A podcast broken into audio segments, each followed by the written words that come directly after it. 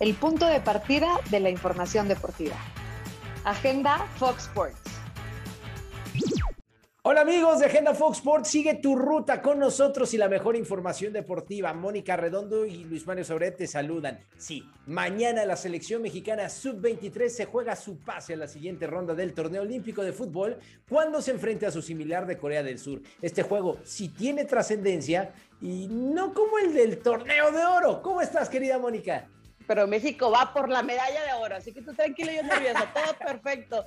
Mientras tanto, el día de hoy se abre la jornada número 2 de la Liga MX. Yo sé que tú estás igual de emocionado que yo. Mazatlán y Pachuca serán los encargados de inaugurar esta fecha. Posteriormente, tus chivas, que vienen de perder en el duelo inaugural contra San Luis, esperan que el Puebla pague los platos rotos. Uy, la Arcamón ya habló, ¿eh? Va Fernando eh, Guerrero justamente a este partido. Aficionados de los Vaqueros de Dallas, contengan el aliento porque en el entrenamiento Dak Prescott debió salir debido a un fuerte dolor en el hombro. Esperamos, le mandamos las mejores vibras, que no sea de gravedad.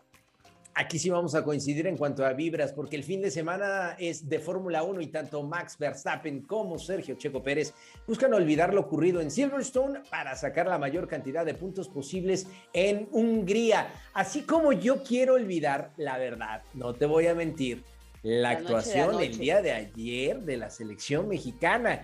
¿Cómo le cuesta trabajo a Gerardo el Tata Martino y a sus futbolistas cuando se le encierran, cuando los atacan? Cuando, bueno le ha costado muchísimo trabajo esta Copa ahora. ¿eh? O sea, México sí es el gigante en títulos, pero futbolísticamente le han hecho batalla, le han competido, Mónica.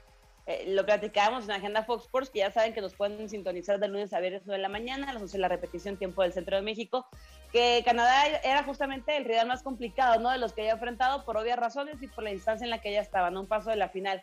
Pero fue, o sea, mucho más complicado de lo que me imaginé justamente eh, hubo errores defensivos graves, claros. El penal, por cierto, Orbelín Pineda cobrado de una forma majestuosa, espectacular. Viene el empate de Canadá ya para la parte complementaria y en el último suspiro de partido, cuando se espérame, eh, eh, espérame, espérame, espérame.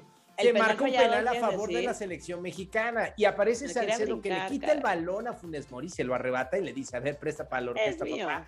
O sea, no le tómala. Pero realmente ganó el de Rayados.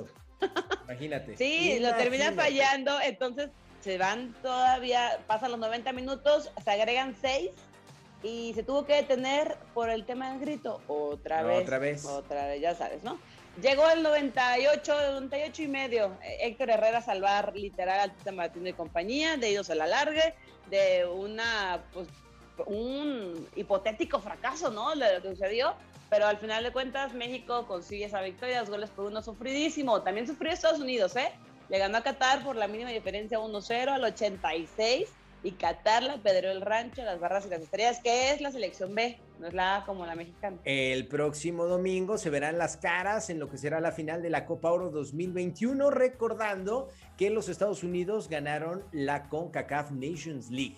Así que hay cuentas pendientes para la selección mexicana. Rápidamente, Mónica, tu pronóstico de las dos selecciones. Venga, en caliente, rapidito. 3-1 México a Corea, en la Olímpica. Bien. Y me voy con el 2-1 México a Estados Unidos. Yo creo que también hay triunfo de la selección sub-23 por la mínima y la selección mayor me deja muchas dudas. Creo que Estados Unidos volverá a levantar un título frente a la selección mexicana. Vámonos, que nos esperan en Agenda Fox Sports, que sigan su ruta. Chao. Gracias por acompañarnos. Esto fue Agenda Fox.